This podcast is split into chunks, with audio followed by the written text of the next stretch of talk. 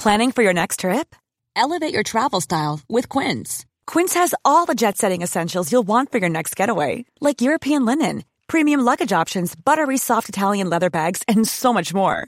And is all priced at 50 to 80% less than similar brands. Plus, Quince only works with factories that use safe and ethical manufacturing practices.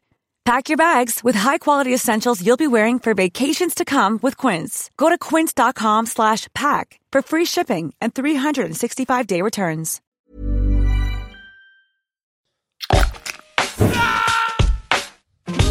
Alto Parlante, tu podcast de política. Te decimos las cosas como son. Al micrófono Pablo Marín y Arturo Aramburu. Comenzamos. Previously Bienvenido a este resumen muy rápido, muy breve, pero también muy completo de lo que ha pasado en este 2020. Te acompañamos Pablo Marín y Arturo Aramburu. Somos dos güeyes que nos gusta la política y en este caso queremos llevarte todo lo que ha pasado en un año que solo lleva cuatro meses, pero que parecieran ser muchísimos, muchísimos más. Creo que ha sido un año en el que muchísimos teníamos la esperanza de que fuera mejor que el año anterior, que creo que fue un un año complicado, lleno de daños. Y iniciamos con una serie de cosas que creo que... El año nos defraudó. Pues Eh, sí, nos pintó muy diferente. Apenas era el primer día del año, la noche del 31 de diciembre al 1 de enero, y vimos cómo el Papa le metió semejante manotazo a una fiel seguidora, que a decir verdad sí lo había jalado medio, Sí, medio estuvo de la fuerte. chingada. El fanatismo. Pero ver al Papa haciendo semejante cosa, como que nos decía, hey, el 2020 va a estar perro, güey, y no, y no para el buen sentido, ¿no? Sí. Y por si eso fuera poco, desde el primero de enero hasta el 7 de enero hubo cientos de terremotos en la zona del Caribe y durante ese periodo se registraron 29 terremotos de más de 4.0 en la escala de Richter. Esto ya empezaba a, a decirnos que pues, estaban gestando cosas no tan padres. Sí, como que el planeta en este 2020 nos puso un estate quieto. Eh, yo creo que hoy más, que nunca, hoy más que nunca es momento de reflexionar acerca de lo que le estamos haciendo al planeta y las cosas que han pasado en estos cuatro meses nos lo demuestran. Pasó lo de los terremotos y en Australia, por otra parte, seguramente lo vas a recordar, pasaron una cantidad de incendios que pusieron al país patas arriba. Se produjeron más de 400 millones de toneladas de CO2 y se quemaron más de 12 millones de hectáreas en el suelo australiano, equivalentes a casi una tercera parte de Alemania. Y mientras una parte de Australia se estaba incendiando, otra parte se estaba inundando porque estaba habiendo también lluvias torrenciales por la temporada. Se le, se le llamó inclusive la tormenta del siglo, Sí, lo está. que pasó el 19 de enero.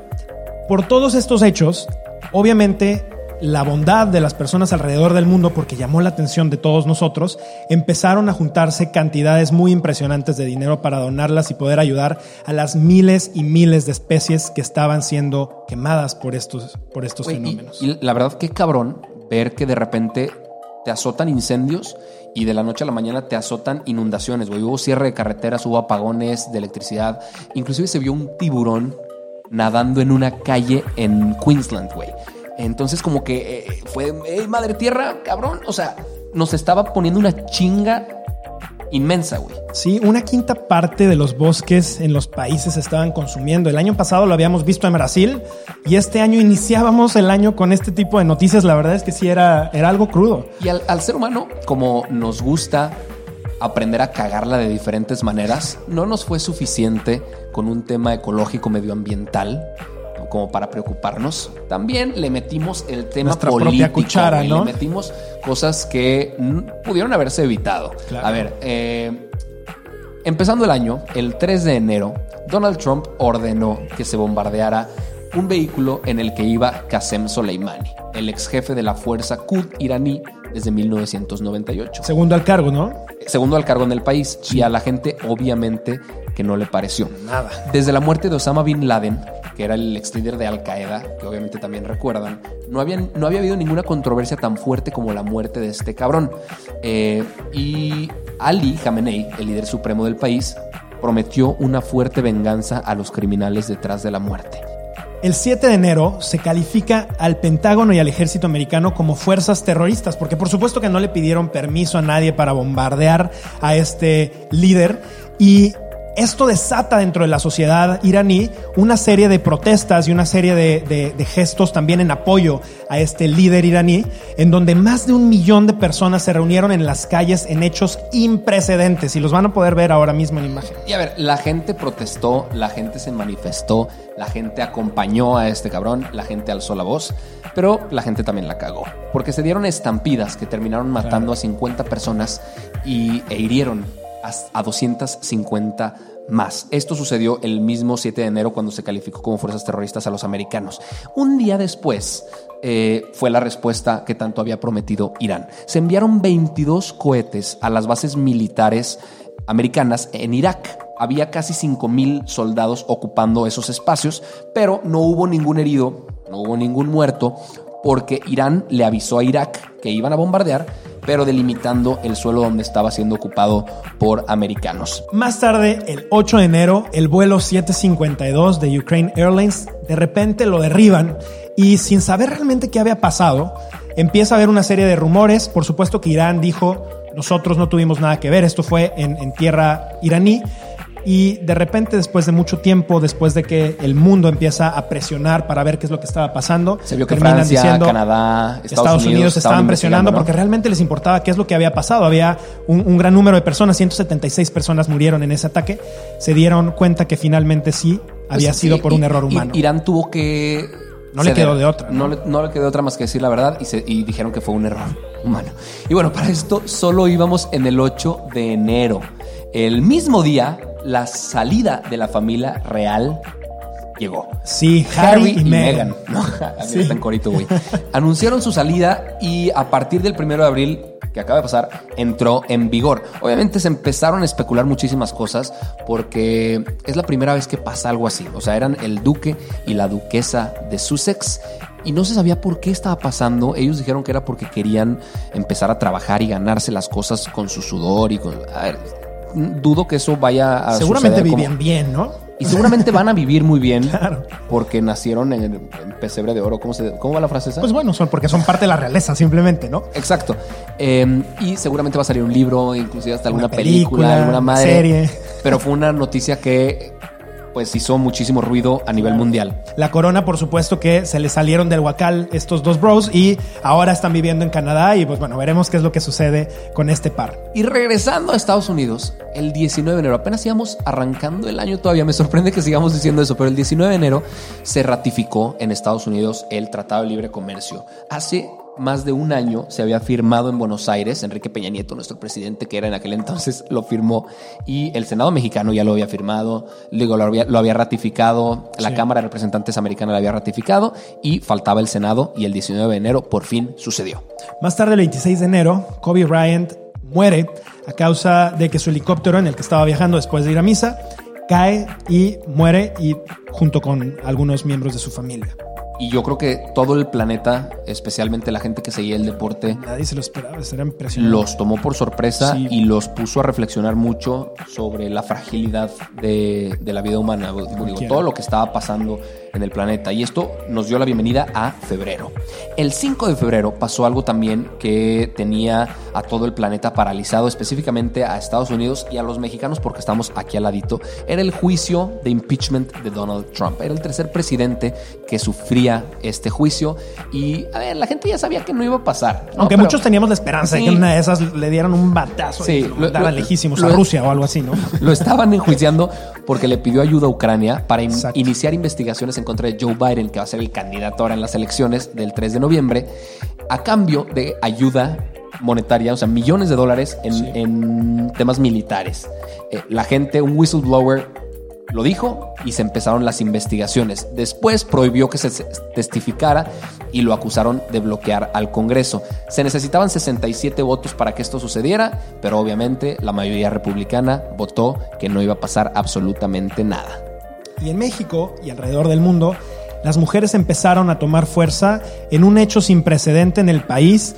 El 8 y 9 de marzo empezamos a ver cómo el Día Mundial de la mujer empezó a tomar mucha forma. Y esto fue porque empezó también en el país un caldo de cultivo terrible, en donde el aumento en los feminicidios, la violencia de género, empezó a hervir de tal manera que empezó a despertar a muchas personas la conciencia de que esto que estamos viviendo no es ni cerca una sociedad justa y nos deja fuera al, al menos el 50% de la población que hoy sufre un, un, hecho en un país sumamente machista y sumamente heteropatriarcal. Y me da gusto que el 2020 haya sido el año en el que despertó la población en ese sentido. Sí. Estaban pasando muchas cosas muy malas y este es como una chispa de esperanza Sí. de que si la gente se moviliza, cosas sí pueden suceder. Cosas buenas. pueden suceder. Eh, como bien lo dijiste, fueron dos días los claves, el 8 de marzo y el 9 de marzo. Con los hashtags Un día sin nosotras y Un día sin mujeres, se creó conciencia de la función de las mujeres en la sociedad eh, La y se alentó a las personas de no salir a trabajar, de no gastar dinero, de usar pañuelos verdes y morados en muestra de unión. El 8 de marzo marcharon más de 90 mil mujeres en la Ciudad de México y se replicaron en muchísimas partes del país. Y el 9 de marzo no salieron a la calle 22 millones de mujeres, lo que ocasionó una pérdida de 2 mil millones de dólares. Esto es equivalente, para que nos demos una idea, al 50% de lo que se genera en la economía del país. Es sumamente relevante y esto creo que nos fue un botón de muestra simplemente de to- cuánto las necesitamos y cuán importantes son para nuestra sociedad y ojalá que este tipo de hechos dejen de ser necesarios en algún punto, pero mientras estén sucediendo nosotros los vamos a estar siguiendo de cerca. Y es que es un poquito el huevo o la gallina, ¿no? O sea, la gente no se va a revelar hasta que sepa cuánta fuerza tiene, pero la gente no sabe cuánta fuerza tiene hasta que no se revela. Claro. Y creo que, creo que es súper bueno que Visibilicemos justamente la importancia de esto. y que las mujeres que han sido sumamente oprimidas, Sin duda. por lo menos entiendan que tienen muchísimo poder y que siempre lo han tenido. Y que nos sigan dando lecciones porque creo que tenemos mucho que aprender. Entonces, si en lo social se vieron este tipo de cosas, y no fue el único lugar del mundo donde se vieron cosas sociales, movimientos sociales, en donde el protagonista era la gente. Claro, en, Hong Kong, del otro lado del mundo, un grupo de personas empezó a salir a las calles y sin un líder aparente, sin una cabeza formal, empezaron a ponerse de acuerdo porque el gobierno chino, desde mediados del año pasado, empezó a intentar cambiar la legislación para poder empezar a perseguir a criminales sospechosos en Hong Kong. Recordemos que aunque Hong Kong es parte de China, al mismo tiempo es independiente en otros sentidos y esto fue parte de los acuerdos que tuvieron como cuando era colonia británica. Eh, esto empezó a despertar dentro de la sociedad una serie de, actos fúricos en donde se peleaban contra las, fuerzas del Estado, en donde empezaban a tirar cámaras porque empezaron a hacer reconocimiento facial con estos grupos de, ciudadanos que se estaban organizando para evitar que se unificaran y que pudieran ser perseguidos políticos y que pudieran ser eh, disminuidas sus libertades. Una vez más, la gente nos enseñó que cuando se quiere, Se puede. se puede. Y que duda. cuando estás dispuesto a unirte, el gobierno hace caso, cabrón. Esto está apenas empezando, estamos hablando solamente de la primera parte del año y estamos además envueltos en un ambiente de un coronavirus que nos sigue poniendo a temblar, en donde en México apenas estamos empezando a ver los estragos, el mundo está entendiendo qué es lo que pasa y probablemente lo tendremos durante varios años, varios meses, pero sí creemos que la esperanza de este país, la esperanza del mundo, reside en ciudadanos que como tú hacen su parte y que aportan a este mundo lo mejor de sí mismos. Y quién sabe qué vaya a pasar cuando volvamos a hacer otro resumen como este de lo que ha pasado en el Esperamos año. que sean noticias buenas. Esperamos que sean puras noticias buenas. Si tú crees que nos faltó mencionar alguna, si tú crees que se nos olvidó, se nos escapó por ahí alguna noticia que fue importante, haznoslo saber, coméntanoslo aquí abajo, porque te vamos, te vamos a estar leyendo, vamos a estar viendo qué opinaste de esto. Y esperemos que te haya servido porque sabemos que la gente tiene memoria de corto plazo. Y si podemos hacer algo para recordar lo que ha pasado y evitar que nos vuelva a suceder algo parecido, siempre lo haremos. Y te agradecemos muchísimo que nos sigas en las redes sociales como altoparlante.podcast, Arturo Aramburu y Pablo Marsk. Y además te suscribas en el canal, le des manita arriba, like, Pícale a compartir. la campanita, güey, que te lleguen las notificaciones de, de lo que está pasando, de lo que estamos haciendo. Vamos a estar haciendo más contenido especial es. como este, aparte del podcast que normalmente sacamos. Nos fascina, nos encanta estar grabando este tipo de cosas. De verdad que aprendemos, creo que más nosotros que ustedes cuando grabamos este tipo de cosas. Sí. Y nos vemos en más especiales, nos vemos en el podcast. Acuérdate de compartirlo con todos tus conocidos, güey. Vamos a estar haciendo este tipo de especiales lo más seguido posible, pero necesitamos que nos escuches, que nos compartas y que sigas al pendiente. Gracias y gracias a ti Nos tendremos vemos. una mejor sociedad. Chao. Esto es todo por hoy, pero sin llorar. Estaremos de vuelta cada lunes y jueves en todas las plataformas. Si crees que alguien necesita entender las cosas como son, compártele este capítulo. Nos vemos. Selling a little or a lot? Shopify helps you do your thing however you cha-ching. Shopify is the global commerce platform that helps you sell at every stage of your business. From the launch your online shop stage to the first real life store stage, all the way to the did we just hit a million orders stage. Shopify is there to help you grow. Shopify helps you turn browsers into buyers with the internet's best converting checkout. 36% better on average compared to other leading commerce platforms because businesses that grow grow with Shopify. Get a $1 per month trial period at shopify.com/work. shopify.com/work.